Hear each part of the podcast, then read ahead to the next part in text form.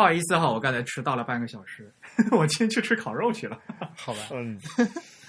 没事没事，老老力吃也也吃了肉是吧？我吃了羊肉啊。好吧，我还什么都没吃呢。三二一，开开始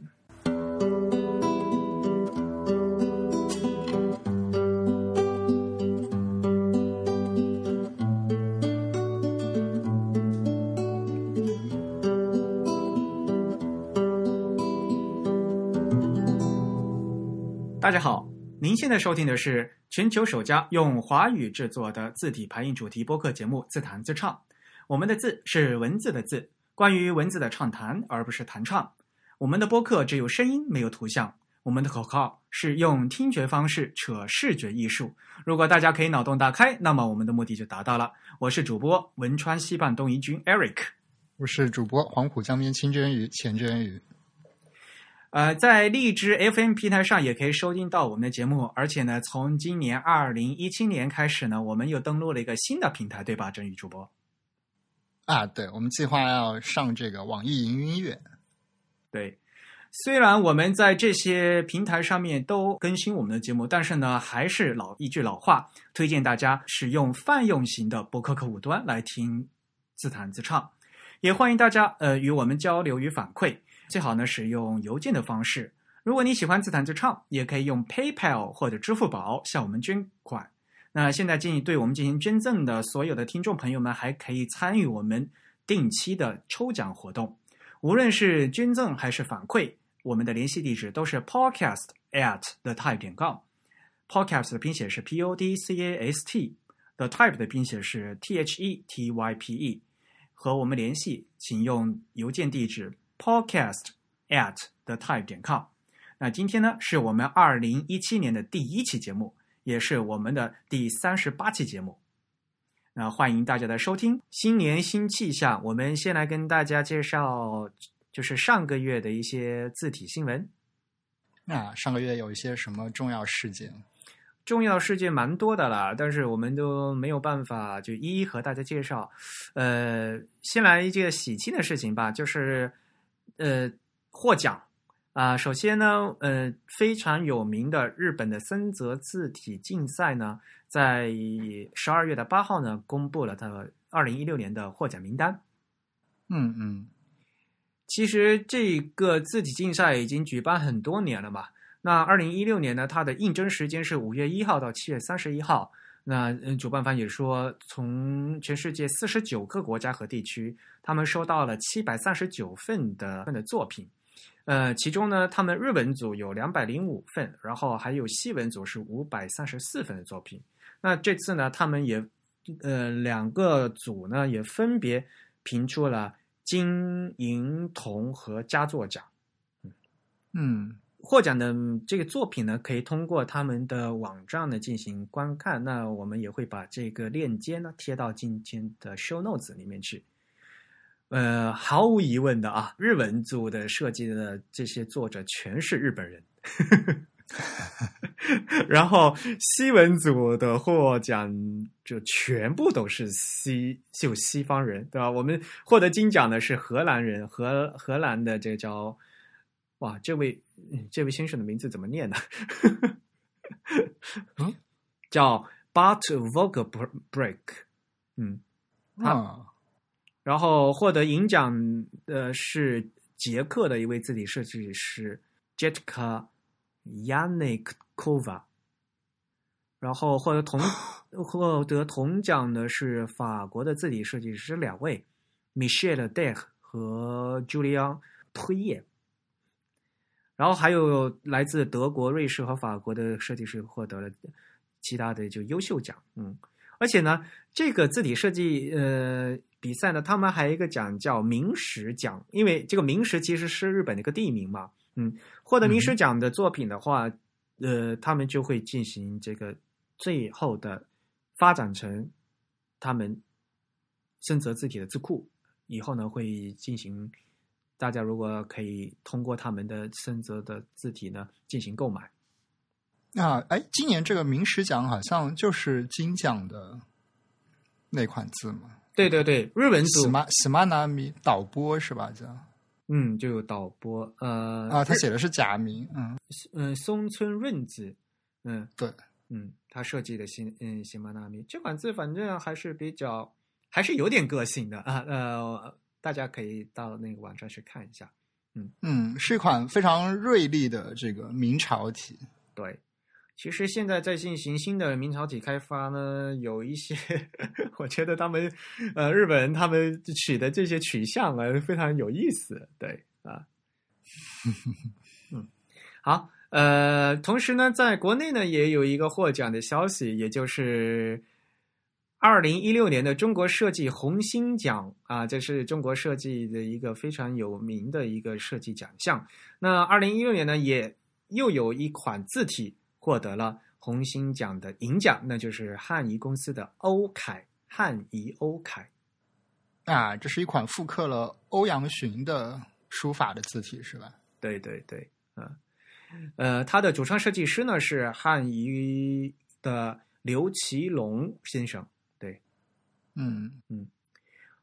你喜欢不喜欢欧阳询的那个欧楷啊？就是我我不说这款字哈，就是本本身的那个书法体系。呃，欧阳询的字我其实见的不多，嗯，对，但是那个我知道他在那个字体界一直好评很多，就书法界了，就是啊，不不，就是在这个印刷场合的这个字体界，因为其实我以前有一些设计师朋友。就当还没有这个欧阳询字的字库的时候，他们很喜欢去搜欧阳询的字体，然后抠他的字来用。就是他们很喜欢这种欧阳询风格的这个字，因为其实欧阳询写的字就非常的正。但是我觉得他写的很有，就是有灵气儿，就是很灵活，就是不会那么呆板、矮板、呆板。对对对，同时呢，他又不像刘启那样子，他的这个。笔触的风格非常的明显，我觉得就是它属于那种比较柔和，然后同时又是比较正的这种楷体。因为流体的话骨头太多嘛，眼底的话肉又太多太肥嘛。对，颜体就很难做一个正文字体，就典型的那种比较粗壮的颜体。嗯嗯嗯。那这次汉仪欧楷呢，它那毕竟是一种书法也的书法字库嘛，对吧？那所以。它这次这个产品的定位也非常有意思，它呃就不像是那个普通的那个楷书的字库，它在造型上呢就就尽量的去还原那个原来碑帖的那个真实度。所以啊，我看这次汉仪欧楷它这个作品啊，可以看得出来，就设计师刘奇龙他有很深的一个书法的一个造诣啊，嗯，当然了，在做的时候肯定。还是要把原来他肯定会去原来的这个碑帖，他去给它踏下来嘛，对吧？但是呃，这次他好像就是这款字还比较多的保留了，就是呃那个碑帖的那个肌理啊，还是比较灵活的，看起来就是和原就是不像就是那种楷书，就是端端正正的那种感觉啊，嗯嗯。不过话说回来，就是像字库这样的一个产品，能能获得这样，就是我们因为中国设计红金奖，它是一个工业设计的一个奖项嘛，对吧？现在工业设计奖都都流行，好像保留一个给字体，是吧？那所以啊，就是我们再一次证明了字体，就是我们现在用的字库产品，它是一个工业产品。嗯嗯，对我们之所以要把它说为活字，就是因为它是可以进行工业上工业制作以后进行大量的这一些量产的，对吧？所以呢，工呃我们的字库呢也是一项工业活呃工业产品。那那字库的优秀的嗯字库呢，它获得这样一个工业设计的一个呃奖项，也是一个理所当然的事情，对吧？嗯嗯，而且。对于汉译来讲，这也是他们第三次获得红星奖了 啊！之前是齐黑，应该是对对对，在前面就是那个他们那个也是汉仪全唐诗嘛啊，呃，那款字也是获得红星奖。对，所以这个东西的话，像我们在以前节目也报道过嘛，对吧？像文鼎他们也。他们的那款字也获得台湾的那工业设计奖项，嗯，这也是一在整体来看来讲，就是说在字体设计的这，嗯，已经越来越多的受到了整个工业设计的一个重视，我觉得这是一个非常好的一个现象。嗯，好吧，那我们今天其实请到一位特别重磅的嘉宾，他已经在后面等的等不及了，我们还是赶快把更多的时间嗯、呃留给嘉宾，把他请过来，好，跟大家打个招呼。呃，大家好，我是厉志谦，劳力应该是第二次参加我们的节目吧？第三次了吧？好像还有一次是你的录音在我们这里播出。啊，是是是，那不是实 实况的，对。对，但是前两次呢，都是因为上海活字这个项目，对吧？也许呢、嗯是有朋友第一次听说上海活字这个项目，你还是和大家介绍介绍。呃，好的，非常感谢二位主播的邀请啊。那个上海活字呢，其实是一个比较综合性的一个项目，它是以研究为基础，然后主要是关注呃从十九世纪开始，然后至今在上海发生的和印刷的活字和印刷的呃技术设计相关的一些历史研究。然后我们通过这个研究也会做很多的呃怎么说产出，然后比如说有可能会有文章，会有呃会有视频，会有那个我们最近还我最近还前两周还组组织了一次叫 City Walk 城市漫步，然后带领了一些朋友们，然后去上海曾经的那些呃文明街或者那些曾经的出版或者呃印刷一条街，然后去带领大家去去去走一走看一看。然后还会有一些其他的相关的东西吧。我们的网站也应该会在很快的很快的时间内和大家见面。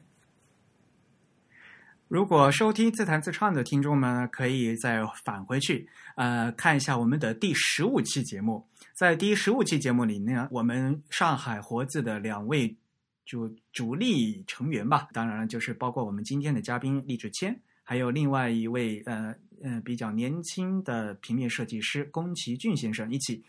呃，自弹自唱第十五期节目题目呢是叫《上海活字真的是一部魔幻现实主义的社会派推理作品》。这个题目是真宇主播起的是吧？这是我们在节目里聊着聊着说到的一个东西，然后就用来做标题。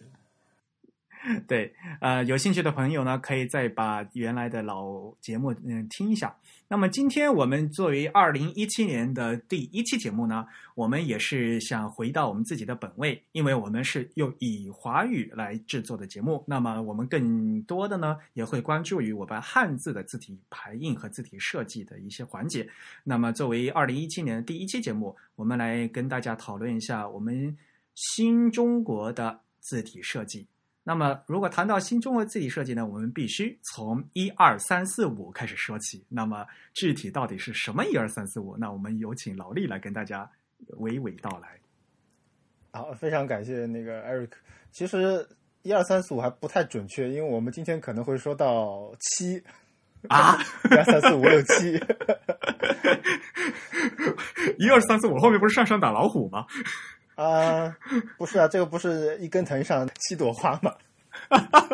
还葫芦娃呢你？其实这是讲到在我们简体字这个，因为在新中国后面进行了，当时是叫中国呃叫语言文字改革委员会。说到字体设计这个事情呢，首先我们的字本身进行了一些变化，所以呢。呃，在简体字的这个文字改革呃之后呢，终于要改到我们在字体设计上也要重新进行一大套的新的设计。那我们就会把时间轴推到五十年代和六十年代的那个时候，对吧？嗯，对。呃，我先来介绍一下大概的背景情况。呃，在一九五九年的时候，呃，就是德国的莱比锡，呃，当时其实还叫国际书籍，呃。展览会，然后啊博览会，就是也就是现在我们所说的世界最美的书的呃评奖。然后当时呢，我们国家去参加了那个呃评奖，然后在设计和印刷上都有获奖，但是呢，据说字体的呃评价较差。那个徐学成老先生在那个《功在当代，利在千秋》一文中，呃是这样形容的：感谢一九五九年举行的莱比锡国际书博会，他给我们敲了一次警钟。在那次的书博会上，我国参展的画册印刷质量与书籍装帧、设计及插图等，均有缘分得多项金银铜质奖。唯独书籍印刷字体方面评价很差。缺陷就在于排版上横排的字行高低不齐，竖排的字歪歪扭扭，未能保持垂直。且同一版面上文字深深淡淡，与其他国家展出的版面墨色均匀一致，无法相比。这真是对我国印刷字体的标准化设计与制作的重要性与紧迫性提出了一次严重的警告。所以，根据那个当时的那些设计师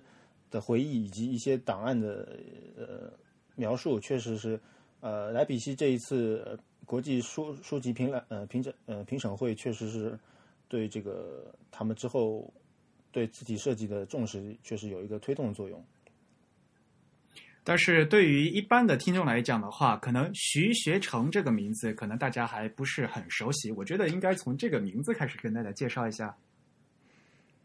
啊，可以。这个 TIB 上曾经呃，我写过一篇文章叫《徐学成的故事》，也就是采访了这一位呃中国的第一代字体设计师。那他在进入呃上当时上海的印刷研究所从事字体设计工作之前呢，是呃人民出版社的美术编辑。那他当时的美术字据说是写的非常好，然后又是因为在人民出版社，所以主要是设计一些政治类的书籍。那政治类的书籍，我们知道不能有太多花哨的装饰或者插图，所以这个封面的字体就特别重要。那他又因为可能在字体设计方面或者美术字方面特别突出，所以就被入选，呃，成为了中国第一代的字体设计师。呃，我们都叫徐老，徐老嘛，对吧？徐老他是一九二八年生的，对吧？所以呢，的确是当之无愧的徐老了。然后我对徐老的印象哈，他说的普通话我听不懂。啊，徐老是常州人，所以他说的是常州普通话，然后有一点混合上海话。对，所以呃，虽然我见过徐老，但是他说的普通话就非常难懂。而且呢，对徐老的话，呃，一个非常印象特别深刻，就是他在八七年的时候还曾经得过日本那个森泽的那个字体设计大赛的奖，大奖对吧？对，这是佳作奖，我记得好像佳作奖不是大奖，对，嗯嗯。所以现在其实，在森泽的话，像比如说有一款字叫徐明，对吧？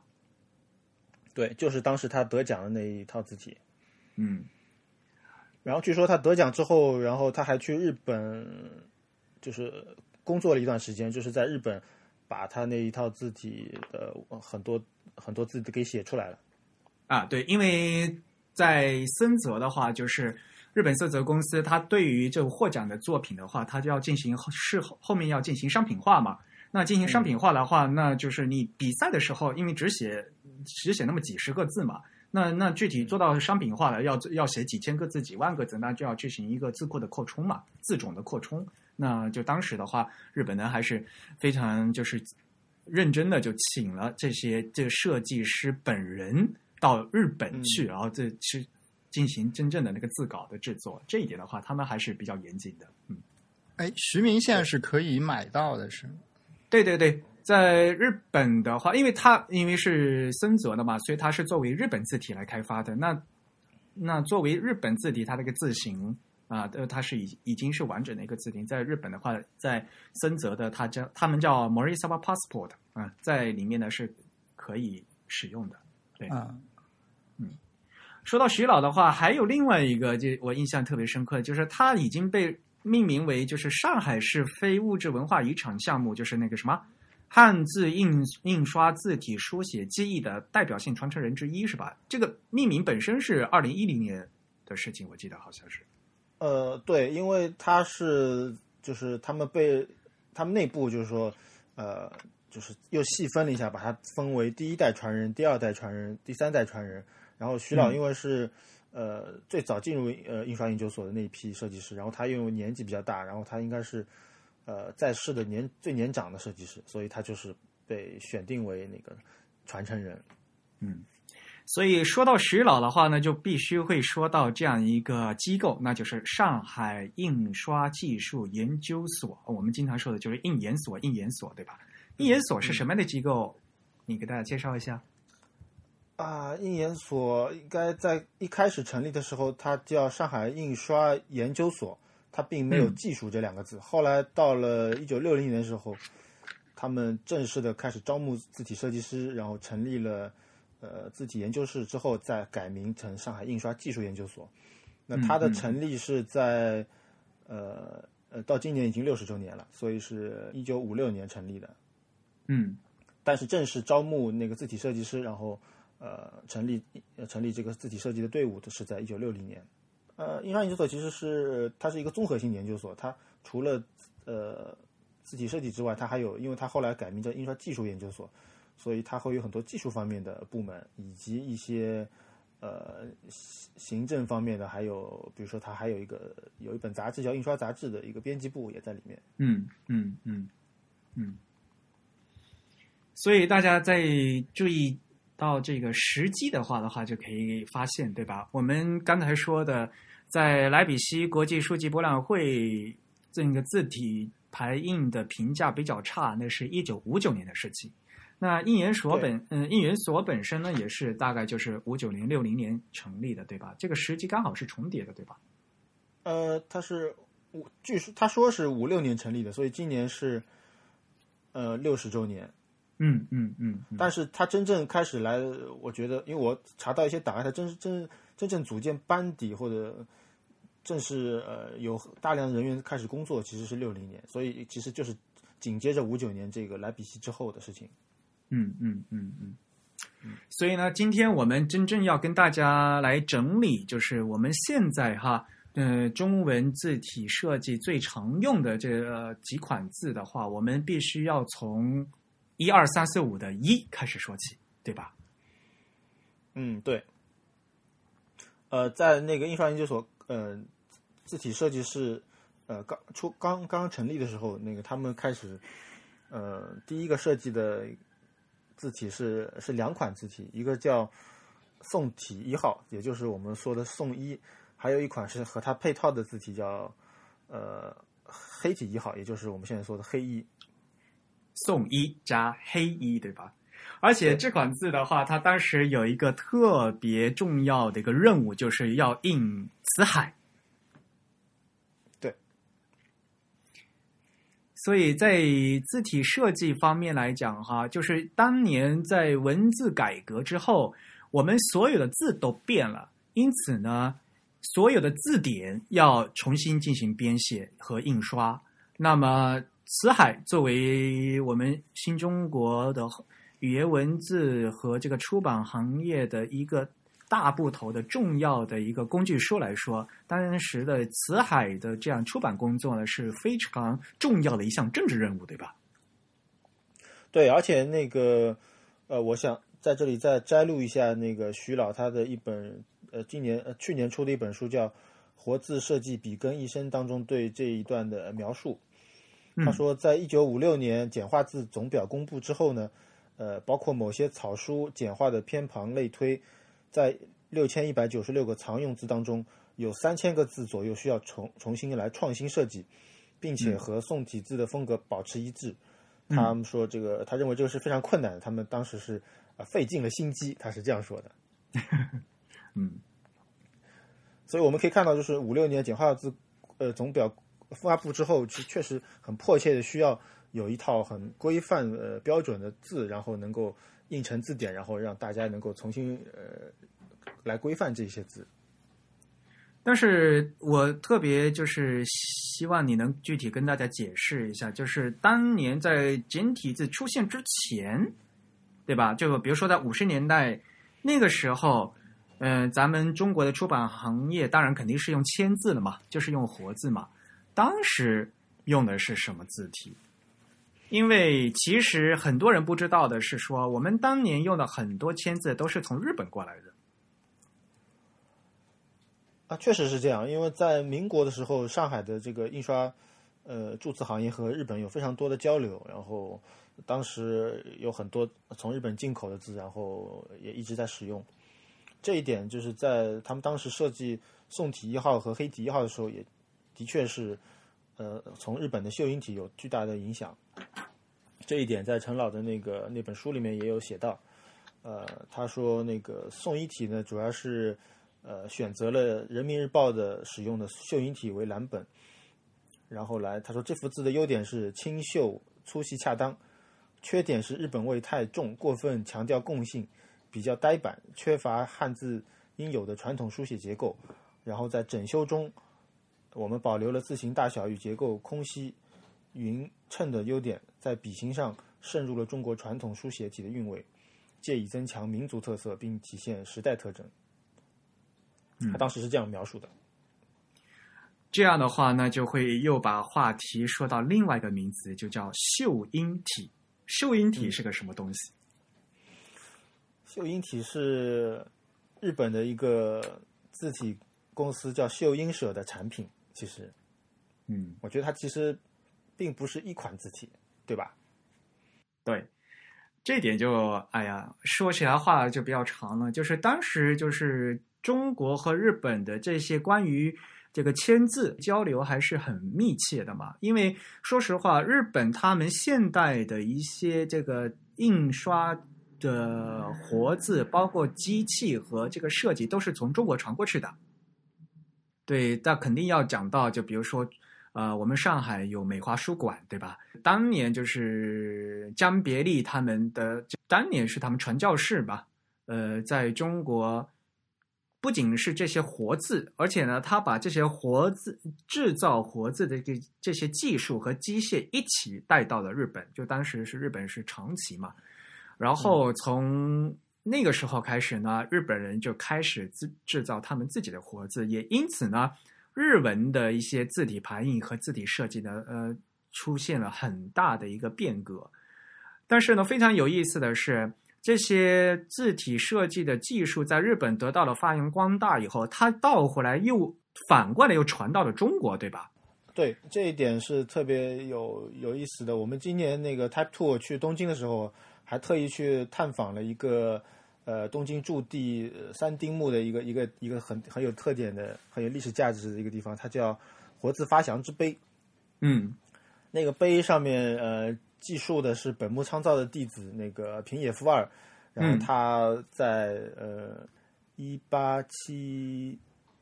三年的时候，他从长崎来到了东京，然后建立了驻地活板制造所。所以其实是这样活字的这样一个过程，是从上海，然后由江别离带到了长崎，然后传授给呃本木昌造，然后他的弟子又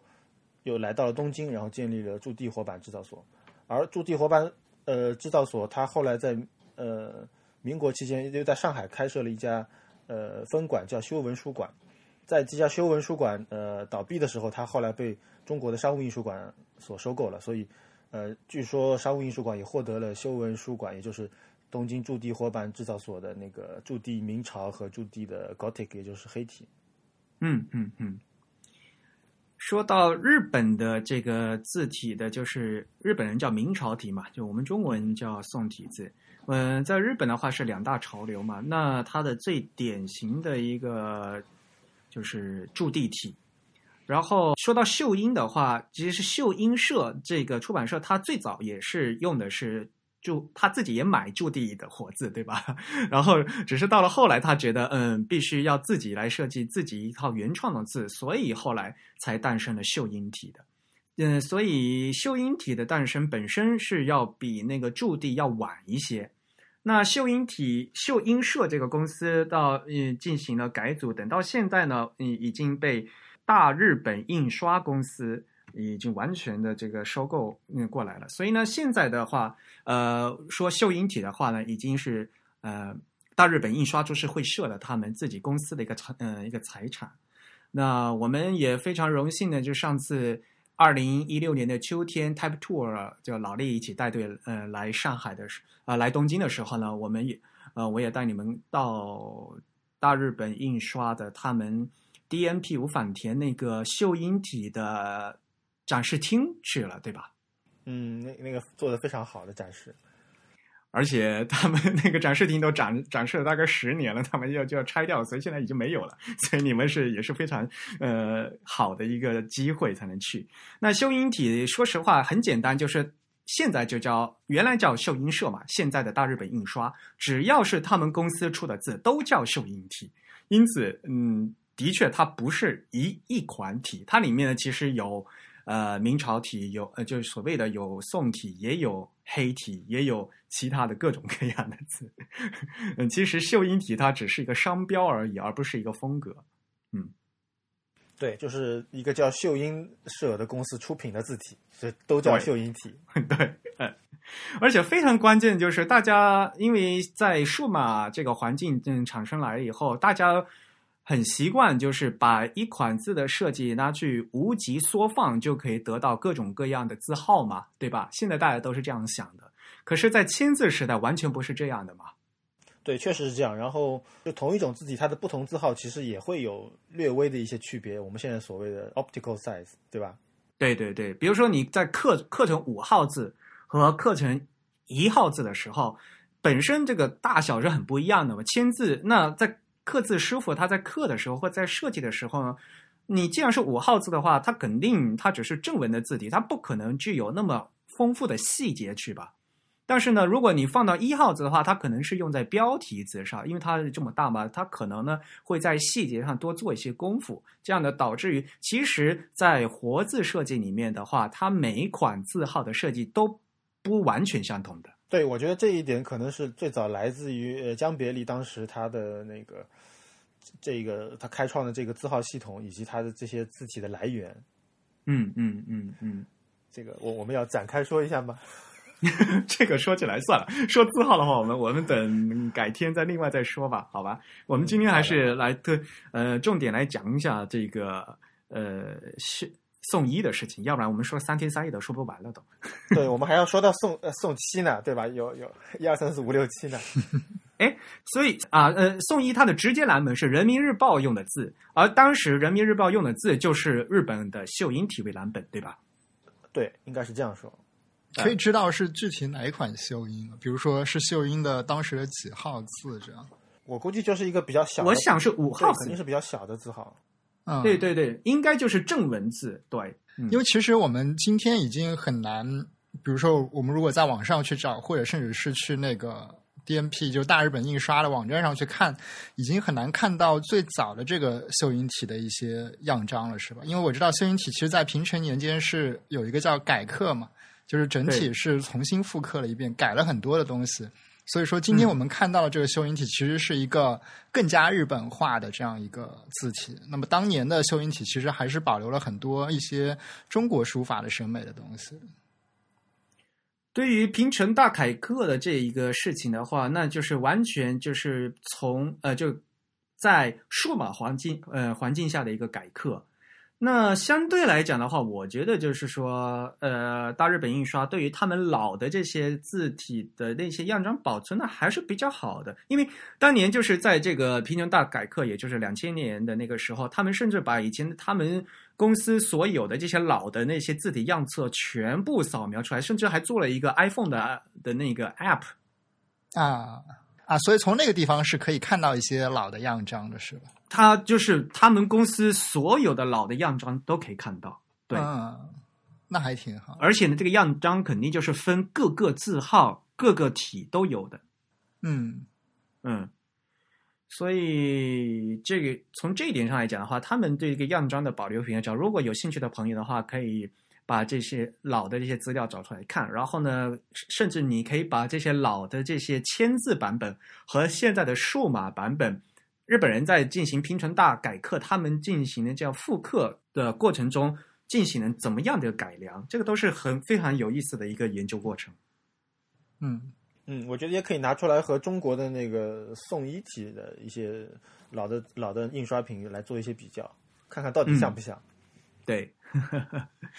那宋一的话呢，就是以秀英体的那个，其实就是秀英明朝复刻过来的，对吧？那黑衣呢？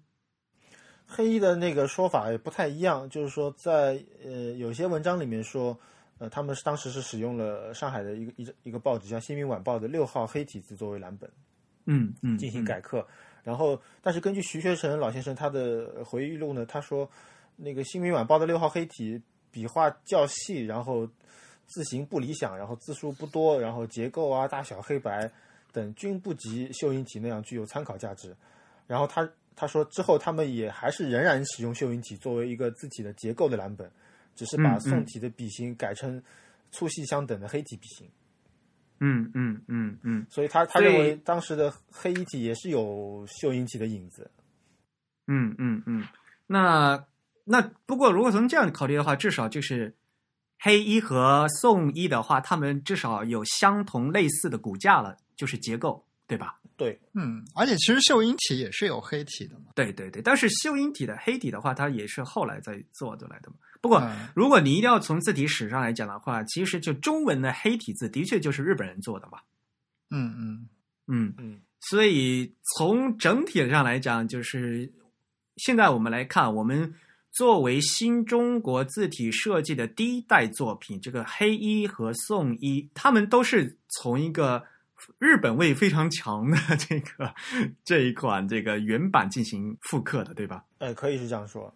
嗯因为当时中国其实并没有专业的字体设计师这样一个职业，也没有地方去学习如何设计字体。那他们那些呃刚刚成立的研究所的这些招募来的设计师，他们需要一个学习的过程，我觉得，所以他们以呃日本的秀英体作为一种学习的一个参考，我觉得是也是非常合理的一个事情。嗯嗯嗯。但是呢，在进行改造的时候，嗯，就像刚才那个徐学成先生他在文章里面讲到的嘛，那他们还是非常重视，就是要加强我们自己的民族特色，对吧？就是要加嗯渗入中国传统的书写韵味，对吧？嗯，我觉得就是当年就是简体字之前的话，呃，就中日的汉字的话，其实就字形还是一样的嘛，所以呢，大家可以互相买签字的，可以互相买的话可以交换的用都没没关系，因为当时的字是一样的嘛。可是。呃，自从简化的时候，其实日本他们后来日本也做了他们的字形改造嘛，日本也有也有简化字嘛，中国有简化字嘛，所以后来到后来这字就不一样了，就大家就不能互相用了。而且我我感觉有一些民族和政治上的因素导致了这个中国刻意想要跟日本有一些差异化的东西在那里。其实不然，我觉得如果两国能在这个字体设计上有更多的交流的话，其实今天能看到的这个进步应该会更多一些。但是如果你要这样讲的话，其实，在二十一世纪的现代的话，我们现在重新，比如说以谷歌和阿杜比重新进行的一个泛 CJK，比如说思源黑这样的项目的话，也是非常有意义的嘛，对吧？作为整个东亚的这个整个设计来讲的话，我们又进行以汉字文化圈为基础的一个崭新的一个统一设计，这也是非常有意义的一件事情。嗯嗯。好，我们又扯远了。呃，给大家介绍一下宋一和黑一的基本情况吧。呃，宋一体是从一九六一年开始设计，然后到六三年完成的。当时，呃，据说的设计的字数是一万八千字，但是我呃看到的那个上海字模一厂的字体样本里面，宋一的字体一共有五种字号，然后他们都是七千两百个字左右，所以呃，也许他们有更多的字，但是是之后后补的，或者说他可能设计出来并没有完全制制制作成签字。嗯然后黑一体呢，也是一九六一年开始设计的。啊，宋一前面忘记说了，他是那个他的主持设计师是，呃，一个叫钱惠明的人。嗯然后黑一体呢，他是也是一九六一年开始设计，呃，六三年完成。他的主持设计师是呃周金才和徐学成，他的设计字数也是呃一万六千字，但是在字体的样本里面，它的字号却只有两种，一种是呃小五号，有六千四百五十个字，还有一种是六号，也是六千四百五十个字。然后宋一体和黑一体，它的目的呢是，呃，为辞海的正文，呃，内容和它的所谓的他说，呃，当时说的叫书眉，也就是它的小标题或者字的那个字头来进行设计的。嗯嗯。宋一的五种字号是呃六号字、小五，然后五号，然后小四和四，所以呢，最小的是六号，最大的是四号字。就没有再大的了，对吧？其实就是没有像我们所谓的就是说标送啊，就是没有，对吧？就就专门当时因为本来它就是为了辞海，而且大家知道，作为字典的用字的话，它都是很小的字嘛，就不可能都是大的字。对，我觉得从那个宋一，它有五号，有五种字号这么多，也可以，呃，也可以看出，其实它它它的设计最后远远不仅仅只是满足于那个辞海的这样呃词工工具书的那些呃印刷，它其实呃它有五种字号的话，就它们说明它的适用性还还是相相对来说比较广阔的。除了那个字典以外，我我认为肯定也有大量的一些可能是至少是科技类的书籍是也是可以使用这样的一个字体的。所以后来在辞海出版的时候就开始用了宋一呃和黑一，对吧？对，就是六九年那一版吗？呃，六九年应该是，但是那个是好像是呃，就是未公开版本，是内部的。嗯，对，因为辞海编纂本身就是在中国的文化事业上是一个很重要的一个事情嘛，而且在最早的时候，辞海它是呃，因为分了很多那个编委，然后进行分科的一个版本，当时就是就不是一个百科全书式的，它是先有分科，就比如说有语言学卷，比如说有化学卷，它是根据各个科然后分别出，然后到后面呢才才出现，比如综合版，然后。有什么上中下版，然后还有什么缩印版之类的。我记得缩印版可能都是等到七九年才开始的，是而且这个就是正式出版是非常晚的时候。对，所以在那之前的话，就是因为这个项目一直都在进行，那当时也是取一个比较谨慎的态度，所以呢，就他们有一些内部的一些试试用稿啊之类的，对吧？我记得好像。对我我们看到的是。可能是在试用稿上会会有出现，但正式大大批量印刷是非常晚的时候。嗯嗯嗯，我自己我平生我的看的 读的第一本词海是七九年版本的，因为辞海它后来基本上就像大型辞书都是保持就每十年更新一次嘛，就是七九年修一次，八九年修一次，九九年修一次嘛。我最早读的是七九年版的，然后我自己我当时我还是小学生嘛，然后。我家里有那个八九年版的辞海，就是那种上中下三卷的那种辞海啊。然后当时就看，但是那个辞辞海的字也是非常漂亮，而且大家一定要记着，辞海的出版社是上海辞书出版社，也就是说，这个整个出版的机构和印刷呢是以上海为基础的。嗯，是的，都是编委都是在上海的。嗯嗯嗯。基本上来讲，宋一这个字看起来是很清秀的，对吧？整体的设计来说，对，而且它是因为要为了设呃应付小字号，所以它的字可能相比来说，其实设计的时候是比较细的。然后它再加上一些油墨的铺张，然后就会达到一个呃视觉上比较平衡的一个状态。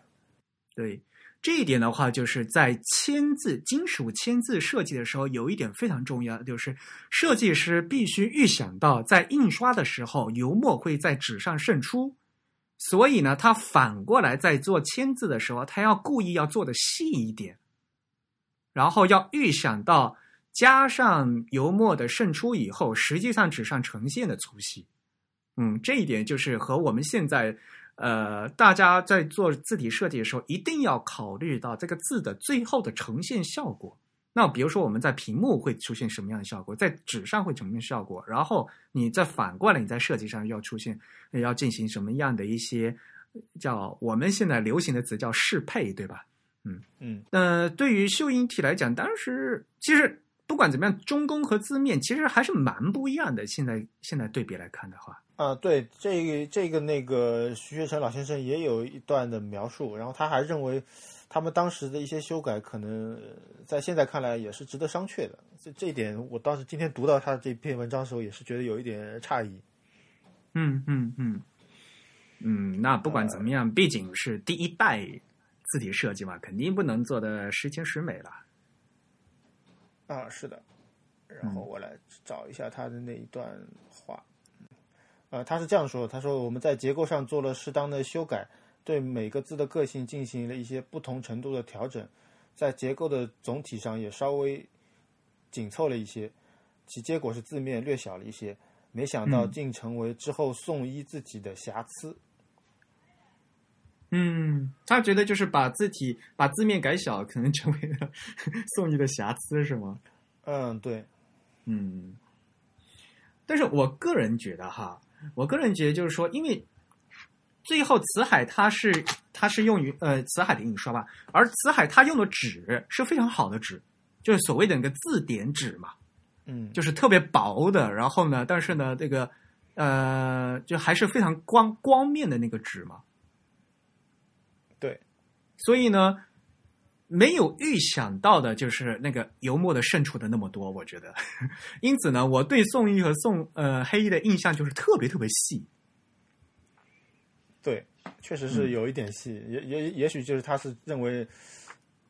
就是瑕疵就在这里吧，然后字面又小了一些。嗯嗯嗯，呃，可能如果对字体设计不太熟悉的朋友的话，对这个字面的大小没有什么感觉。呃，字面大和字面小，呃，其实对整体这个排版会有很大的影响，对吧？对，其实我想他说的可能是指中嗯宫之类的这个感觉吧，因为字面的话，其实只是影响了一个，按照我们现在所谓的字面啊，就是在一个数码的视角下，它所影响的就是字间距嘛，或者是行间距这样子的一些间距上的参数。那么，我觉得他可能在修改这个笔画风格的时候，或者是修改这个骨架风格的时候，导致了整个字体的中宫或者说是内部的一些空隙相对来说变得更小了，所以。呃，像在辞海这样子超小字号的应用下，可能就显得阅读起来有一点累，是不是这样？但是，但是说实话吧，我个人哈，在读这个老版辞海的时候，我觉得那个字面的，就是所谓的，因为你对字面的影响的话，无非就是看起来的这个它在密排的时候的字间距嘛，嗯，对吧？嗯嗯嗯，呃，我觉得还是很字还好啊，就是看起来还还还是蛮舒服的。对，虽然字字本身蛮细的，呃，字太细了，嗯嗯，对。而且其实我们知道，如果你做一个呃非常紧密的排版的时候，字面小通常是对排版有利的一个参数嘛。那你如果中宫小的话，那么可能就对你这个字的 legibility 会有一定的影响。嗯，但是你这是要看，这也要看度量了。对，有时候中宫收紧一点的话，其实对于这个。易韧性的话还是有帮助的，嗯，你个中宫撑的太大的话，反而就不不不容易认了。说实话，呃，我比较同意同意真宇的话，我觉得就是，呃呃，根据徐老呃徐老他这一段文字的那个分析，我觉得那么他们想要在秀引起基础上又有一些突破，又有一些自己的所谓的民族性，然后他们当时的那些设计师都有很强的那个书法的造诣，所以他们一定是。觉得那个他觉得呆板，或者所谓他们觉得过分机械化，就是一定是觉得希望把中宫缩缩小的。但是他们其实可能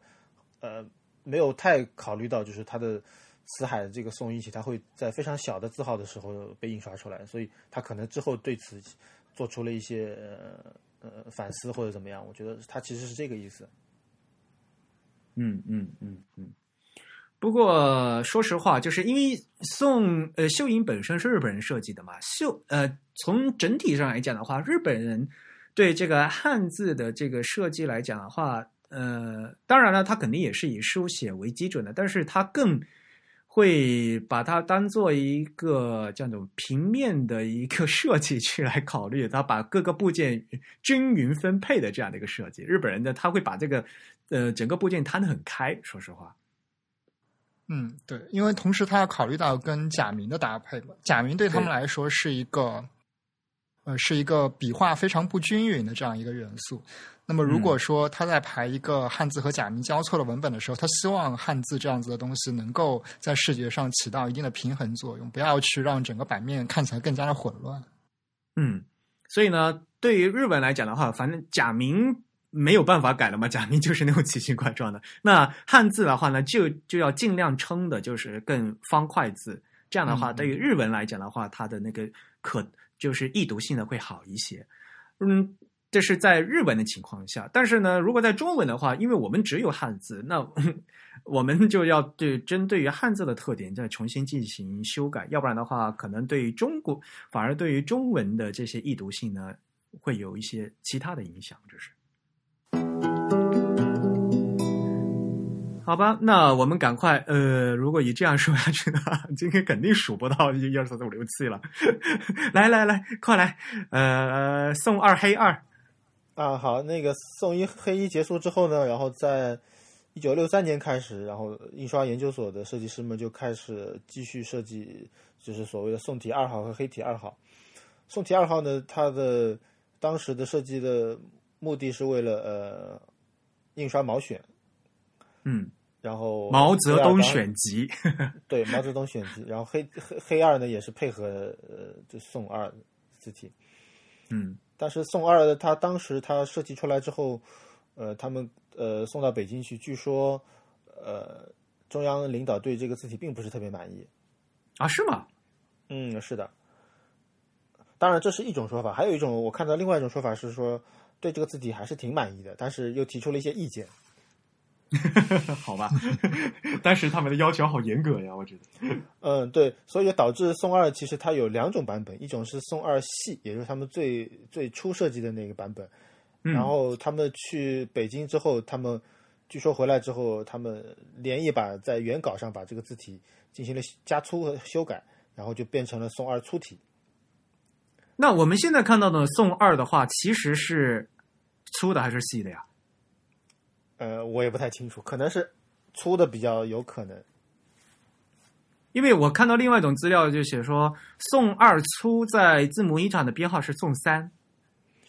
对，当时他们两个都都有，因为他宋二呃宋二系已经做成签字了，所以他们就可以直接在原稿上把原来的宋二加粗了，所以它签字是有的，字母是有的，所以其实宋二系和宋二粗都有。那对于字母厂来说，它加粗了以后，它就是另外一套字体了，所以他们哦就编号成宋二和宋三。哦，就是他们内部编号是吧？对，但是呃，印刷研究所的编号，他们还是都是被认为是宋二的一个，就变成了一个家族了，就宋二粗和宋二细。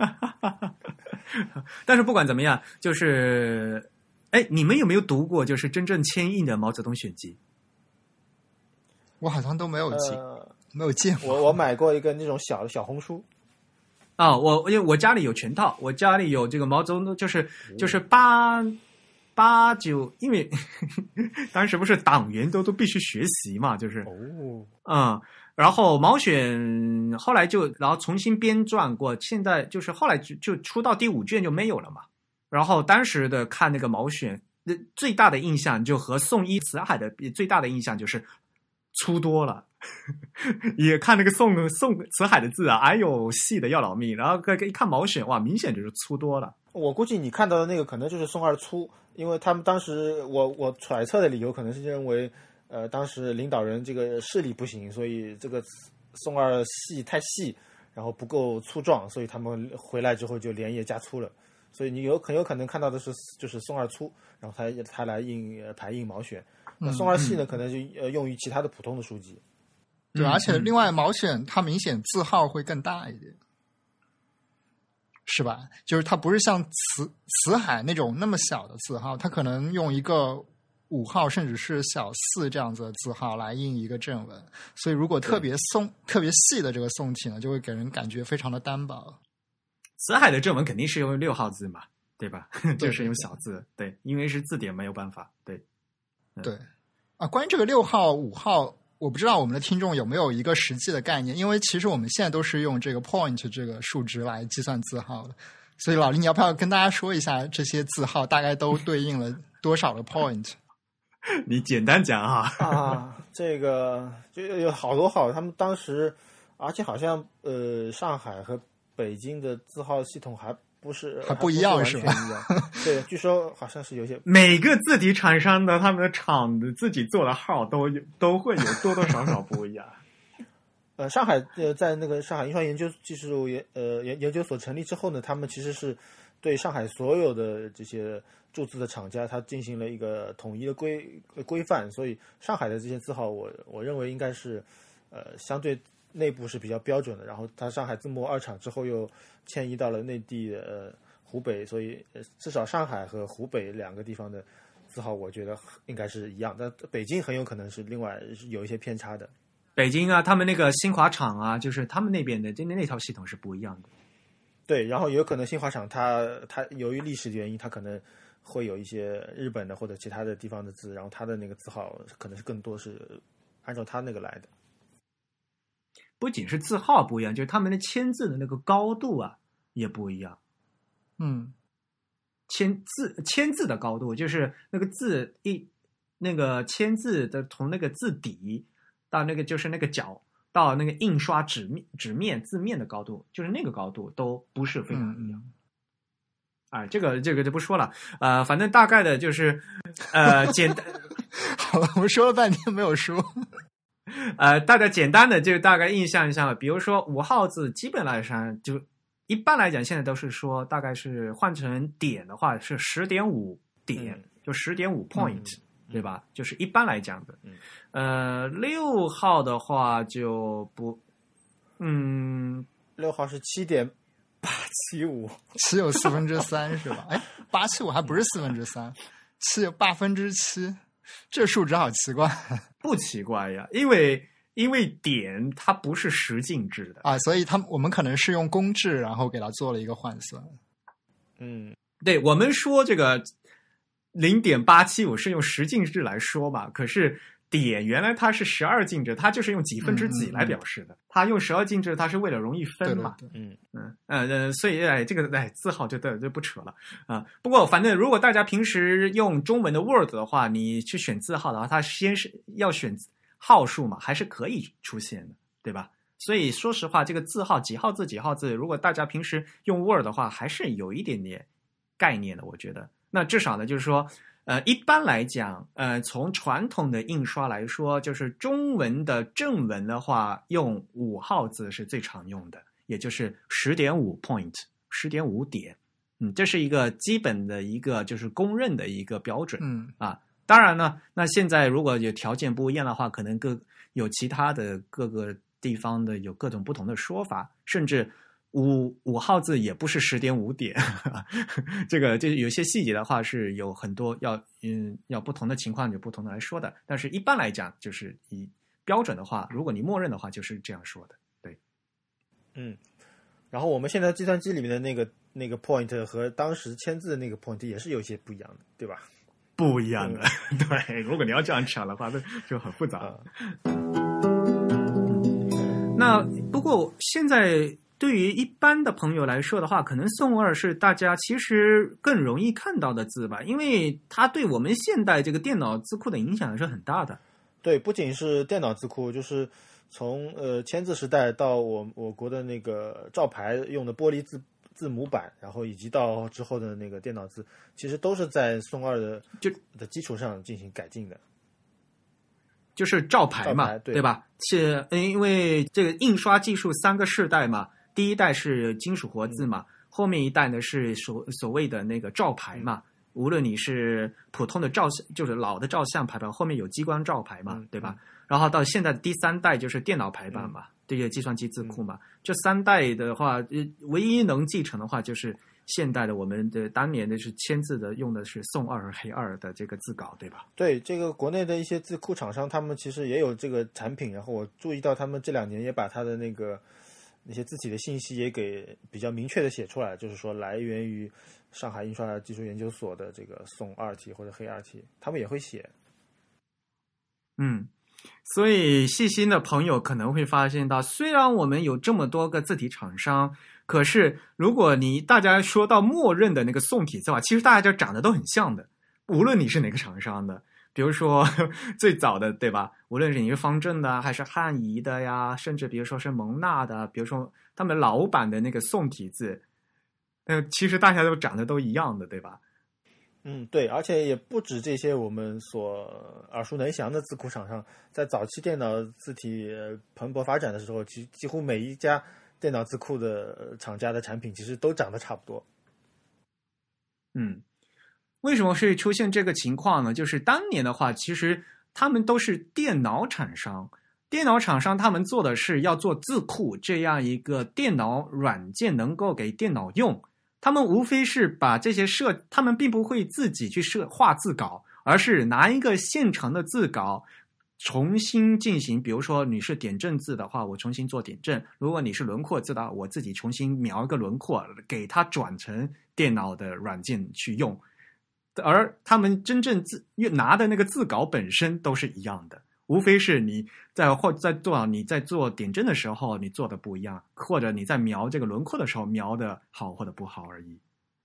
对，确实是这样。所以这导致，其实，在就老就老版的这个宋体，就各个厂家，嗯，你如果仔细看的话，可能比如说轮廓的描点的话，可能会有一些区别，但是整体来讲就长得都很像，对吧？嗯所以，比如说大家在上海地铁看的那个车站上面的那些呃站的指示导引设计，那个站台的，比如说人民广场的四个字，其实它是源于黑二的，对吧？而人民广场，我注意到是新位体，啊，不不不，我是说它那个啊就是地铁那个小的那个是？对对，那个是地铁导视，对导视是对嗯，所以呢，这又是又回回到一个问题，就是你作为导师把这个字放的那么大去用，可是他原来用的这个字稿，说不定他当时描的是是从原来的五号字描的，对吧？呃，他们当时字稿其实导师手写的，然后他其实写的也挺大的，呃，但是我觉得他的设计的目的是用来呃适应印刷的，所以它如果用在现在的这些呃视觉环境当中，其实未必适合。对，我们并不是说呃，比如现在比如说很多的稍微对自己熟悉的朋友呢，很讨厌中译宋体，很讨厌那个什么中译黑体，说这款黑体很难看。其实呢，我觉得更重要是应该说这款字，其实它本身这个字啊结构还是蛮漂亮的。那无非就是说它到底适合不适合使用啊？我比如说在一个现代的地铁这样的一个交通系统的导视系统里面，你拿去把原来用于签字五号字的这样的一个字体设计拿来放大去使用的话，我觉得这样的一个用法是不太合适的。嗯，显然是的。但是当年那个宋二和宋呃黑二的话，其实也是做了好多套，对吧？呃，它也有比较多的字号。其实相比呃宋一黑一来说，那个呃黑二它的我在字字体样本当中查到了九种字号，它从最大的呃六十三点特大号一直到五号字，就是都有，有有六十三点特大号，有四十五点特号，三十六点初号，二十八点大号，二十一点二号，十五点七五三号，十四点四号。十二点小四号以及最后的五最小的五号字。嗯，就五小四四嗯三二，大然后有大号、初初号、特号、特大号，是吧？对，其实说明这一款字体 也确实是它的使用范围是非常广泛的。而且它在黑二做这么多，是因为宋二就没做那么多嘛？因为黑二它黑本黑体本身它更多用于标题字嘛，所以它对这种大的黑的标题字有需求，所以黑二会做这么大的字。宋二就没做做那么大吧？对，而且黑体的总的来说的品种非常少，所以很有可能我们看到的各种字黑体字其实都是黑二，只是它的不同的字嗯号。，而且我自己个人更关心的就是说，虽然我们当年在签字的黑二有这么多款，但是作为电脑的黑二，当时往往只是把这个签字的五号字拿去描成电脑的，而没有把其他的描成作为那个电脑字库。而这一点我不是很确定，你你你有什么来源吗？就各个厂商他是拿什么字稿画的。如果如果你真的能把，比如说，因为刚才说了嘛，活字的黑二的话，它是有九个字，有个九个字号的。如果你能分别这样的复刻出来的话，它其实是一个 optical size 嘛。对，而且呃，我敢保证，就是特大号的黑二和五号字的黑二，它的设计肯定是不一样的。对，其实确实是这样。呃，我觉得当时他的自稿应该可能有两种来源，一种是直接就是设计师的那个稿呃自稿的复印件，还有可能就是他签字的、呃签字，他把每一个字印一遍的自己样本当中的那个复刻，所以这个就来源就不确定了。另外就是我有个疑，我有一个就是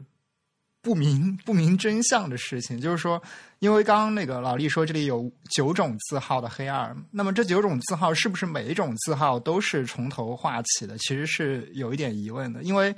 中间有一些字号很可能是用一些光学手段来给它做缩放之后描了一下，就很可能是这样做出来的。呃，当年可能还没有在在照牌之前的话，他们可能就是用那个本顿雕刻机，因为他们在画字稿的话都是用那个大概大大概是四十毫米的那个方格的嘛，然后呃用那个本顿雕刻机做缩放是吗？就就刻啊，对，做缩缩放，直接拿一个字稿呢去做的对对对缩放，所以啊。其实这些字嗯号里面，呃，就是有一部分肯定是有 optical size，的然后另一部分很可能是一个机械缩放得到的结果。因为如果你如果描描大的话和描小的话，肯定你在机械上的，比如说在一些拐角地方的一些处理的话，还是不一样，对对对，对吧？一些细，您这小小的字号的细节肯定是没有那个大的那么丰富嘛，嗯，这是肯定的呀。所以他当时是直接在机器上可以调整那些东西呢，还是他要设计不同的字稿啊？我觉得这两两方面都有。嗯、因为在那个本顿雕刻机的话，它可以调整那个字号的。那也可能就是他有有些地有，他为了这个字号，他重新画了字稿，也有可能。我觉得也有可能，因为当时在字模一厂，后来他也成立了自己的设计呃设计团队，所以他其实很大的一部分工作就是在在修字，所以很有可能他们那些工作就是把一些字再加粗或者再减细。对，你可以想象这样一个大致的流程，就是说肯定是有一套字稿，这个从四十毫米的这个网格纸上画出来，这套字号字稿是一个最原始的，也是品质最理想的这样一套字稿。然后呢，通过这样一套字稿去做各种字号的缩放雕刻，雕刻出来的结果里面肯定有一些是不理想的，然后再会有设计师去补一些特殊字号的字稿。我我想象的这个流程大概就是这样一个情况。而且这个是比较符合当时的这个人力不足的这个生产状况的。如果说每一套字号都手工重画一遍的话，我觉得在这么几年时间之内，其实很难想象能够完成。但是毕竟对于当时来讲，这是一个国家任务嘛，那咱们对吧？要是呃能聚集这个国家精英的力量，要赶 要赶过一个国家任务的话，还是能赶得出来。好吧，尤其他们，尤其当年他们做这个字呢，是为了印刷毛泽东选集。你想，这是多么大的一个政治任务！呃，所以有可能是他毛选的那个字号的那个字体是特别的完美的，但是可能他其他的字号可能会稍微有一些放松。对，不管怎么样的话，因为毛选对吧？对啊，作为正文排版的话，也它肯定是五号字和小四号字肯定是用的最多的嘛，对吧？那肯定是这两款字的话，不管怎么样，宋二和黑二的话，它至少它是对于这个正文字，它是有一个有些优化设计的啊。至少比如说我们现在用的输送嘛，就很多都是从这边过来的。嗯当年的就这这这一套黑体字的话，就有所谓的那有很多的呃喇叭口问题嘛。嗯我记得那个就徐老他在他那本书上也说了，好像就是从黑一开始，他就讲说，在设计的时候，钉头是这个起笔特色，就和那个日本的不一样。对，这是宋一的一个宋一的一个起笔的特色，呃，就黑黑衣其实也有嘛，也有就是嗯钉头其实就是那个，如果在书法上面来讲，就是像钉子的头，就所以那个那个起笔是那个扁平的嘛，就会突出一些扁平的嘛。嗯呃，然后呢，这一个特色后来又被传到在照牌时代的话呢，他又把它拿去沿沿用于去弥补那个镜头呃光学镜头的那个锐角的模糊嘛，他所以他又进行了更大进更大的夸张了嘛，所以呢，经过这样的一个传承的话，到现在为止，大家在现在电脑字库看到的这样传承下来的和黑二来讲的，就感觉这个喇叭口特别夸张。但是反过来讲，也就是这这这叫这一套就是老黑一黑二他们的特色，我觉得。嗯，其实这个喇叭口，说实话不是特别夸张，就是你从这个轮廓上来看它的这个喇叭口的比例程度，但是一旦你放到这个计算机屏幕上，由于这个渲染的原因，你可能会发现这个喇叭头特别的就特别的碍眼，会有这样一种错觉。哎呀，如果你放到印刷的纸上去，你印成五号字，你根本看不出来有对对对喇叭口，看起来会是非常好的。但是呢，就像我刚才说的，你你拿到那个地铁的导视系统去，你放的那么大，这那么大一个那个喇叭口就，就就赫然的印在那边的话，就这明显就是有问题的嘛，对吧？嗯，所以并不是说喇叭口本身不好，嗯，你要看它在什么情况下用在什么样的呈现方式。嗯，我觉得就是有一些喇叭口的话，它还能体现出中国书法一些顿笔的地方，它还是蛮好看的。嗯在在合适的一个呃显示效果的情况下的话。不过话说回来，就说到这个喇叭口啊，呃，像这个黑体字的这个设计师周金才先生，他在那个一字一声啊、就是那本就是廖老师廖杰林老师的那本《反唐录》里面，他就有说过嘛，就反唐里面他说哈，黑体里面我们有叫喇叭头，呃，喇叭口、喇叭头的，呃，和喇叭一样，越小越细的喇叭头越大，粗黑的喇叭头越小，加强了力度，看上去有精神。黑体没有喇叭头就没有精神，但也不是绝对的，像等线体就完全没有喇叭头。所以啊，其实当时设计师他们还是有考量的，而且呢，而且他还提供了就是没有喇叭头版本的这样的一个设计，也就是我们说现在所谓的等线体嘛。对他们当时其实是确实设计过有喇叭和没喇叭的版本，然后他们可能最后在各种比较之后，他们选择了那个更有特色的那个字体。对对对，而且呢，呃，细等线和粗等线现在其实也被电子化了嘛。嗯，是的，嗯，所以呢，等线体，嗯，他们当时就觉得，呃，很多人现在就问嘛，等线体不就是黑体嘛？对吧？所以呢，我们现在长期呃留呃现在留下来的一个设计，黑一、黑二啊，和等线体最大的区别就是在这个喇叭头上。嗯嗯，是的，嗯宋二的话，它其实宋二粗配了很多款小字号的签字，对吧？它它的笔画就比宋一更粗，但是它的这样的话，它整个版面的灰度是更黑的嘛。嗯，对，嗯，所以呢，我觉得就是对于这个，就我们现在如果真正传承下来的话，就很多那种嗯书送嘛，用看起来的话就明显就更好看。嗯，因为有现在很多那个就传承又完全抠那个老版的活字的它这个笔画的话，印出来真的是太细啊，有非常非常难受。呃，所以那些数码字库厂商复刻的输送是基本上都来源于宋二。对，比如方正的输送，当然方正的新输送是后来的数码复刻，就是纯粹的数码复刻。那么新书对送嘛，对对，但是 它原来的这个流传很久的输送，或者说我们在甚至在现当代的很多新晋出版物上都能看到用到这个输送，都是方正的那一款输送。那这个输送其实它主要的蓝本还是宋二体，是吧？对，嗯，是，而且你就看嘛，比如说汉仪也有输送嘛，所以老版的、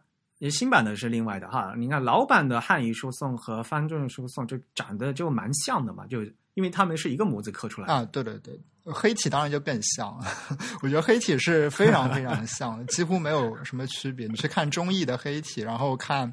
华文的这个黑体的那个华文细黑的那个粗体粗体版，以及方正的。嗯所谓的方正黑体，还有汉仪，汉仪本身好像就有叫黑一、黑二这样子叫的吧？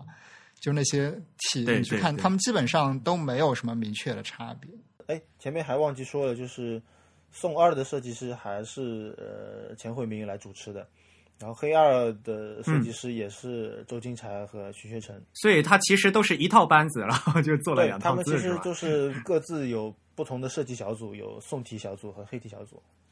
嗯嗯，嗯嗯嗯，然后我猜测为什么会黑体组有两个设计师，然后宋体组只有一个呢？可能是因为呃，就是说钱惠明他因为原来是他的背景是那个刻字工人，嗯所以、呃他们对于宋体的那个，因为我前面说到宋衣是来来自于那个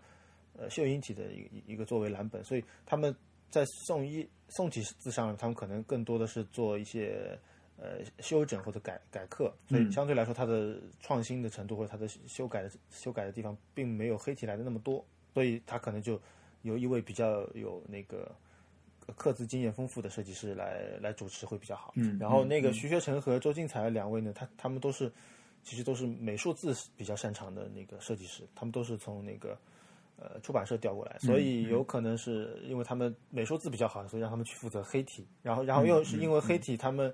呃，就像徐学成说的那个黑体的那个黑一体，它来自于《新民晚报》的那个黑体，但是那个黑体呃不是很好，它几乎不能用，所以他们他们要要做的创新的工作更多，他要把呃《新民晚报》六号黑体字的这个造型以及秀英体的结构，然后把它糅合在一起，还要再加上自己的那个喇叭口的设计，所以它可能会需要更多的工作量，或者是更多的讨论。好，我们可以接着下面数数了。呃，终于从一数到二，那三呢？呃，三是其实三和四就是特别快，然后三，呃，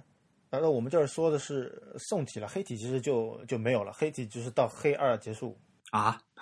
所所以，我前面就是我们前面也讨论到，呃，就是为什么黑体黑二它有这么多的字号，可能也就是因为后面不需要黑体了，所以它就就是把黑二就发展成了一个比较庞大的一个字号的一个字。嗯那宋宋体呢，导导是一直有延续，然后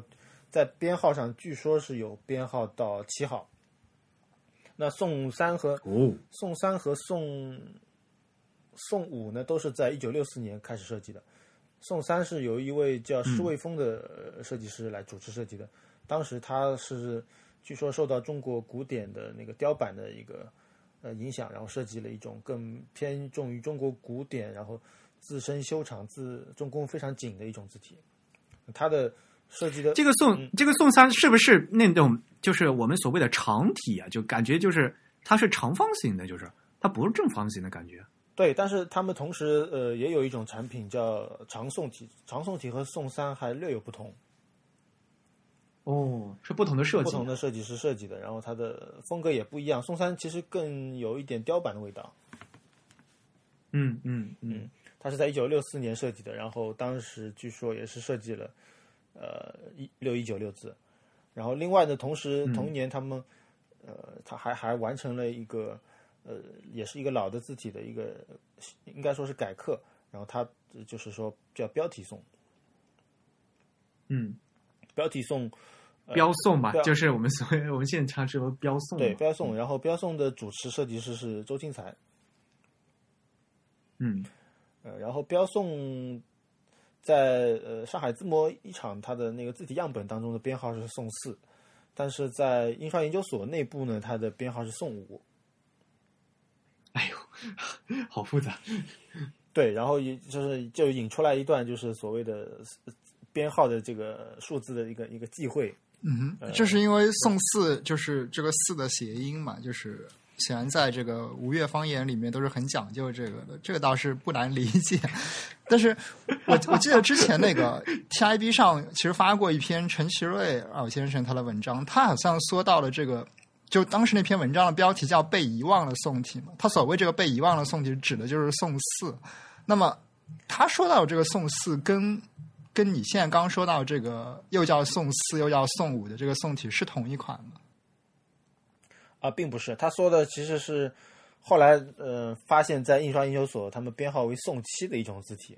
啊，所以其实还有一种宋四的版本是吗？对，因为他们当时也没有搞清楚，然后就是各字模厂有字模厂的编号，然后研究所的编号也是很混乱的，所以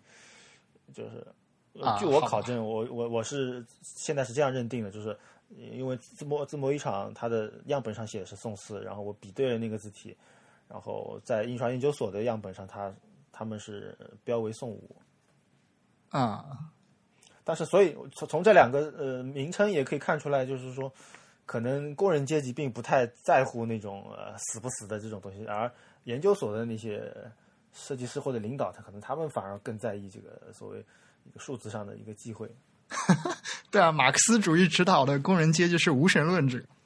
对，他们不 care 这个。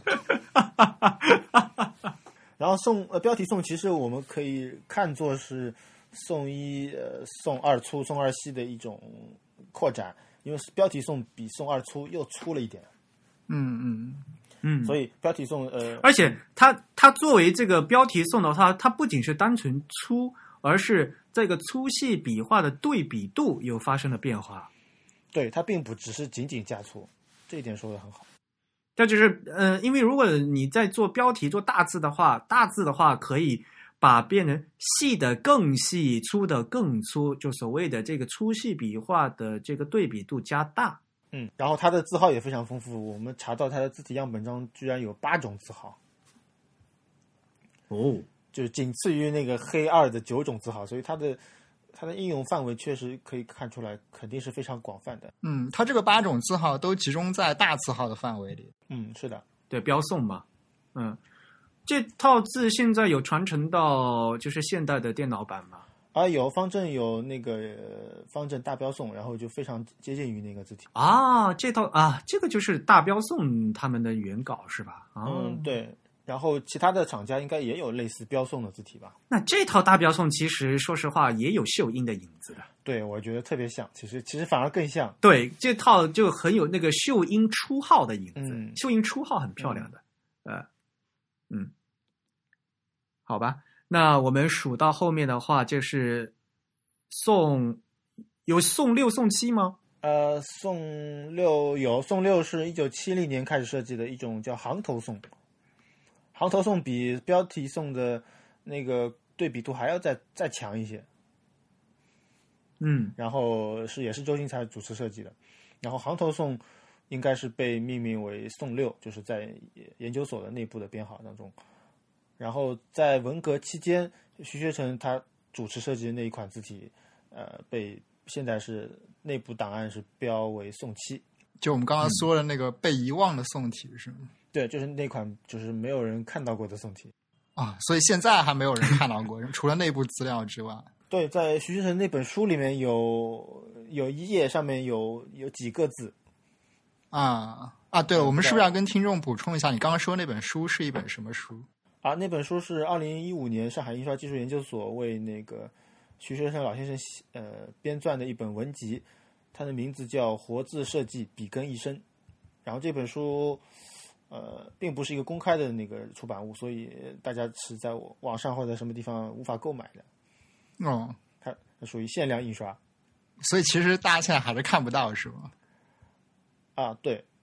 只有少少数人内部呃会有一些，然后呢，我跟刘庆应该都有一本。我这本上面有徐老师的亲笔签名，哈哈哈。对，好吧，我们之后也许可以把这这一页给扫描出来。对，给扫一下，嗯，扫出来，对，我们放到我们 TIB 的网上给大家看一下，对。那这样的话，我们的宋体字就到后面一二三四五六七就数出来。可是，呃，大家看到后面也知道嘛，宋武它的年代是在一九六四年，对吧？就是所谓的嗯嗯，宋三、宋四、宋五后面都都已经是六四年呢，也就是我们的十年动乱开始了。所以等到后面的话，即使徐老他进行了宋气的这设计，到后面这些都没有进行真正的投产和呃设计的最终的完成，就不了了之了，对吧？非常的可惜。呃，那个我查到一份档案，就是说宋七当时是呃，这是带着巨大的革命热情，然后是呃有制作制作成字签字，然后有印刷成一本小书，但是我一直在网上也没有找到那一本书的呃实真实的书，所以也有可能它它被印成了一本书而已，但是之后的命运就不知道了。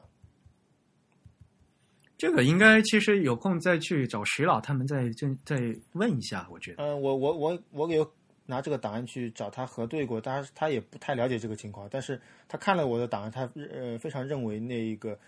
那一本印刷出来的书就是用了他的字体。嗯，好吧，这个我们真的是还要进一步的再研究一下。如果大家在在座的听众朋友们有一些线索呢，也欢迎跟我们提供一下。然后另外一方面来讲，黑体后来就没有设计了，对吧？呃，黑体到后面到非常晚的，到七十年代才开始有继续的设计。呃，在一九七一年嗯开始，他们又设计了一种叫行头黑的东西，当然是配合那个七零年的行头宋，他们，但是这个黑体也是属于比较比较比较粗、比较黑的一种呃黑体。嗯嗯，然后到了八一年又有设计了一款叫方黑体，也是就是它的粗细也略有不同，所以可见当时其实对于黑体确实是我认为是不太重视，或者说，呃，黑体它的使用范围还是很很少。排排版阵容的话，一般就是用宋体或者甚至是用呃仿宋或者楷体，也很少有人用黑体来做正文的排版。对，所以呢，当时其实黑二这一整套活字自己家做完以后，他们已经就觉得是已经足够用了，对吧？嗯是的，嗯，和现代的这么多黑体，就完全是不同，不能同日而语呀、是的，所以也有可能就是这个时代就是呃反转了。当时可能觉得一款黑体就可以包治百病，但今天我们有如此多的黑体，好像还似乎有不满足。今天现在这个状况，完全就是因为电脑屏幕的分辨率太低嘛。呃，在签字之后的光学镜头的照牌的话还还好，可是到了后面的电脑字库的话，电脑屏幕的分辨率实在是太低了嘛，你那些宋体的那些细节都没有办法显示。嗯，所以呢，在到电脑显示的这个，尤其是对于这个字库渲染方面的话，肯定都是笔画均一的黑体会比较容易显示，因此一直都是大家都在电脑字库上就是先完成黑体的设计。好不容易到了这个二零一六年左右，各个大厂商的他们新一代的黑体的设计已经全部都完成了。嗯，这其实也跟呃 UI 设计里面西方西方的 UI 喜欢用这个无衬线体是有一定关系的，因为其实我们可以看到，比如说像 Windows 这样的操作系统，它最早的呃 C 和 J 的版本用的这个系统默认字体，应该都是一个宋体或明体的。这样一个字体，虽然它做了很多折中，甚至是做了点阵字这样子的一些，你很难归到任何一个体中的这样一种字体，但是本质上他们放的那个字体的名称呀，以及它的这个呃 PostScript 或者说这个曲线的版本，都是一个宋体的版本，对吧？嗯，但是实际上它是一个点阵字嘛。但渐渐发展到后来了，嗯我们这个呃屏幕的分辨率有所提高了之后，这个字形的还原度也更高了之后，大家会发现，你用这个宋体的中文字体很难跟西方的那些无衬线体作为一个很好的搭配，所以黑体的流行就越来越明显了。等到现在的屏幕分辨率又又升到一个 Retina 的高度的时候，大家才发现啊，其实呃屏幕的显示不是问题的时候，大家就又会再回到那我们在纸面印刷的时候，该该用宋体的地方用宋体，该用黑体的地方用黑体。嗯嗯所以我相信，就是等到现在各个厂商把新一代的黑体设计结束之后，他们肯定会在投入精力进行新一代的宋体字的设计。嗯，实际上各个厂商已经有所 有所在动作了吧？应该说，对对对，没错，嗯嗯。所以今天我们非常感谢老厉和花这么多时间，牺牲了假期的时间给我们整理了这么老一代的一二三四五六七的这个字体设计背景知识。嗯，呃，非常感谢自弹自唱邀请。呃，我们必须要知道，我们老一辈这些先人们，他们做了一这么多的努力，这样的话呢，才能对我们在新进行新一代的字体设计的时候有一些参考和对有一些借鉴，对吧？对，我觉得嗯确实，老一辈他们实是一种风气的一种呃轮换。就是刚才呃你们在讨论黑体的时候，我觉得特别有感触，因为其实我们呃在回看当时从宋一到宋七的它这个呃这个设计的周期，其实也只不过在短短的十年左右，它嗯当时就是设计出七种不同的呃宋体。那呃，但是然而而黑体呢，只有可能只有到黑二结束了。嗯那那随着数码时代屏幕阅读的时候，呃又出现了这么多黑体，但是宋体的品种可能也只有几款，所以是不是有可能再要重新循环成宋体又会出现更多？我觉得这确实是一个历史的一个一个螺旋式的东西。而且我很想，嗯，就和这些就是听我们节目的听众，大多数都是对字体感兴趣的嘛，对吧？但是呢，对字体感兴趣呢有两种，有很多朋友他们是喜欢这种所谓的美术字、标题字，对吧？或者喜欢 logo 这样的这样的字。而我们呢，其实更希望大家要多注重这种我们的正文字体的发展，因为正文字就像我们的白米饭一样的，你不能每天都吃那么大鱼大肉啊。白米饭是更重要的东西，对不对？我们摊开打开一本书的话，比如说在书的正文你你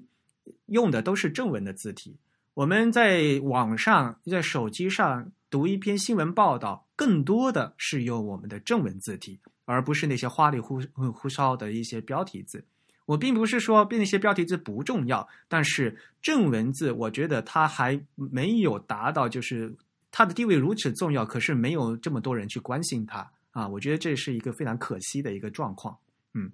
另外一点就是说，很多人就觉得所有的中文字长得都一样嘛，其实并不是这样的，对吧？虽呃，我们现在的很电脑的这些字库的很多都是像刚才我们说的传承了我们老一辈，呃，比如说到现在我们用的宋体还是用宋二的那些那些字字母做出来的，而当年在短短的十年时间，我们的宋体就有一二三四五六七这样的这么丰富的品种，可见我们正文字体所谓的宋体字，在它的新的设计方面还是有很大的这个空间可以发展的，并不是说我们的正文字都长得都一样的，我们必须针对我们汉字、我们中文的就正文的易读性的这些特点来。进行新一代宋体和新一代黑体的开发，我觉得这才是最重要的。当然了，我们并不是说借鉴，呃，比如说借鉴日本的设计是一个坏的事情。呃，我们要拿我们一，我们其实说实话，在老一辈也有拿来主义的的这样的一个经验，也有这样的一个过程。但是呢，我们不能单纯的拿来，对吧？呃，日本人作为他们有他们做设计，他们有日本对汉字的需求。有他们的这些的审美，那我们要针对我们中国汉字的需求和我们中国汉字的审美来做我们新一代的这些设计，就我觉得这个才是一个正确的一个打开方式。嗯，好了，我要说的说完了，好吧？哎，老李，你们前两天是去了那个那个什么字母厂吗？对对对，又去了，然后呃，有好多朋友一起去了，还是挺魔幻的。啊，有什么新的收获？呃，没太多收获。他就是那个厂长，还是在非常艰难的维持的这个厂嘛。然后，好吧，那个，嗯，有些话我们就就是结，就是播播播客之后我们再聊吧。哎呦，我看那那天你在群里说，哎呀，在我们去再去一趟字母厂嘛，去一次少一次。哎呦，听得我，啊，确实是这样，因为这话说的。这次还不如把它改建成一个博物馆之类的，是啊，我这次去，他们又确实改建了一下，然后我连那个门都找不到了啊，就更魔幻了。就是它隐隐蔽的非常好，就是它它前面又又前面又造了一个房子，所以说你要穿过那个房子，然后才能进入到那个里面，就是完全你从外面不可能得知里面有一个字母厂。呃，其实啊，呃，话说回来啊，我觉得就是像我们在，因为我们毕竟是。中国的这个字体研究者嘛，对吧？我觉得就是我们在读西文的时候啊，西文他们那些历史啊、这些传承啊、分类啊，都做的特别好。但是呢，汉字的这些现代的字体设计、这些分类啊、这些历史啊，做的特别的不完善。然后呢，这些资料还特别少。嗯哼，嗯嗯，我觉得像老厉呢，他在做这样这一些非常。就是所谓的田野调查，对吧？做一些最基本的历史档案的和这些呃收嗯资料的收集工作，是一个非常非常重要的和的一个研究工作。嗯，特别佩服。嗯，我可以可可以说我做的是一些基础工作吧。没有这些基础，我觉得我们就很难再有在基础之上的一些讨论嘛。是是是是，你要做研究的话，你必须先拿第一手资料嘛。嗯嗯。也许我们现在只是今今天第一次啊，和大家梳理一下这样的背景。可能到以后呢，等我们时机更成熟了啊，能拿到更多的资料的话，我们可能要再把这些把这个整个中国现当代的一些字体设计做一个这更整体的一些体系的一个归纳。我觉得，当然这是肯定要等到后面呢才能做的。嗯，好吧。那非常感谢呃李志谦来参加我们今天新年第一期的呃自弹自唱的录制，也希望大家能喜欢我们第新年的第一期节目，因为我们新年的第一期就是讲我们当代汉字设计先驱的的一些工作。哎，对了，振宇啊，我们这次还抽不抽奖啊？啊，抽吧！我们不是说新年要开始抽吗？那。这次给大家发什么奖品呢？呃，其实我们之前的奖品都还有，所以你觉得发什么奖品好呢？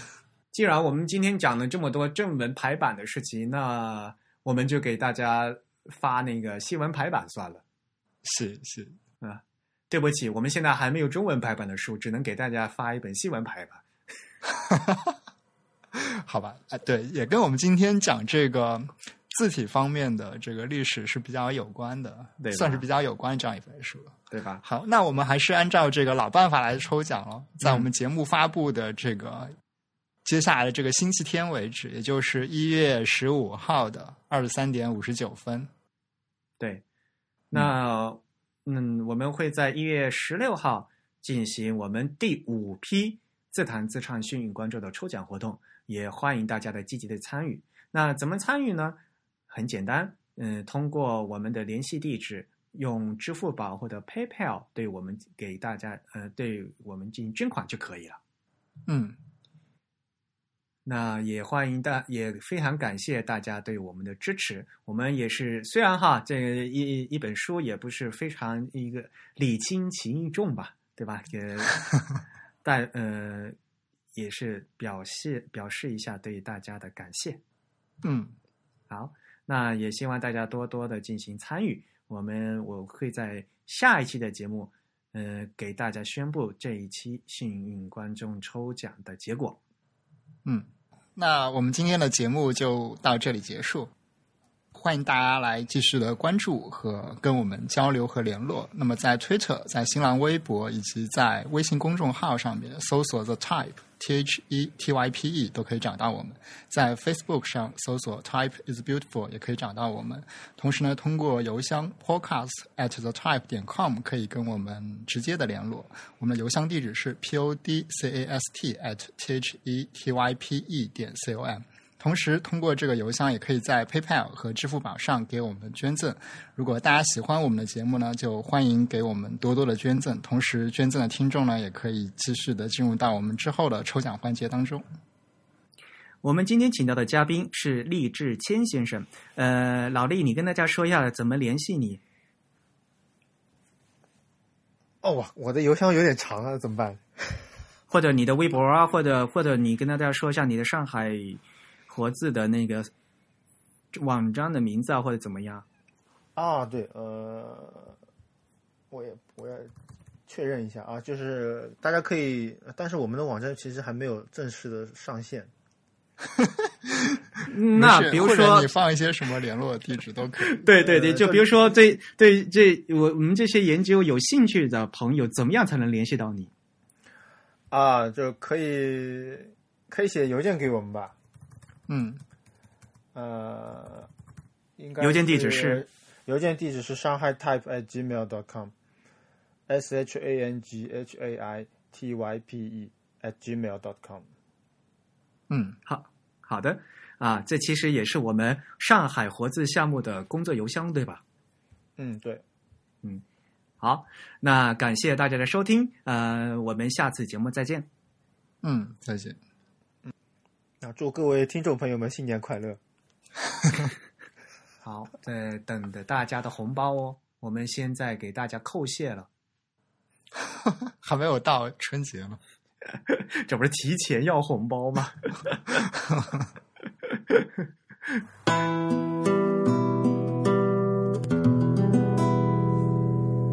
哎，郑宇，你是看了那个你的名字是吧？啊啊！我看过盗版的，啊，所以你不是在电影院看的？呃，不是不是，我从来不去电影院看电影。这个鬼，你得支持正版。呃，你那你看的是什么什么片子啊？啊，就是一个是盗版一个一个内部审片的片源吧，应该。就那个是最早流出的一个质量比较高的盗版，但是你能看到上面有一行水印，就是就这行水印就说这个是一个用来审片的一个样片。哦，老弟看了吗？没看。哦，好吧，我也是等到圣诞节才看，然后我等到今天才知道，就是里面那个男主人公他打工的，里面的动画片里面的打工的那一家那个意大利餐馆，就离我家，就是我新家这里走走过去也就五分钟的地地方。好，你可以去吃一下。对，自从这家这个电影上上映之后，那家店就一直都在排长队，你知道吗？都去我排队去面试还是去吃的？就是去吃嘛，就是就是所谓的就是他们呃日本人管这个叫什么叫圣地巡礼，对对对，哦，北京也有一家嘛，北京有一家什么什么火锅店，好像出现在过哪个动画片里，然后就就很火。所有人都要，呃，就是那些 fans 都要都要把里面的场景，所有这出现过都走一遍嘛，圣地巡礼一遍。这个太扯了，那个像那全都是，比如说在呃东京市区啊，几乎每个画面我都能我都知道是在哪儿。对他，他因为他都是用那个真实场景来做的，对实景的嘛，对呀、呃，像那什么过路的天桥啊，然后这个角度是从哪儿拍，我几乎都知道在哪儿。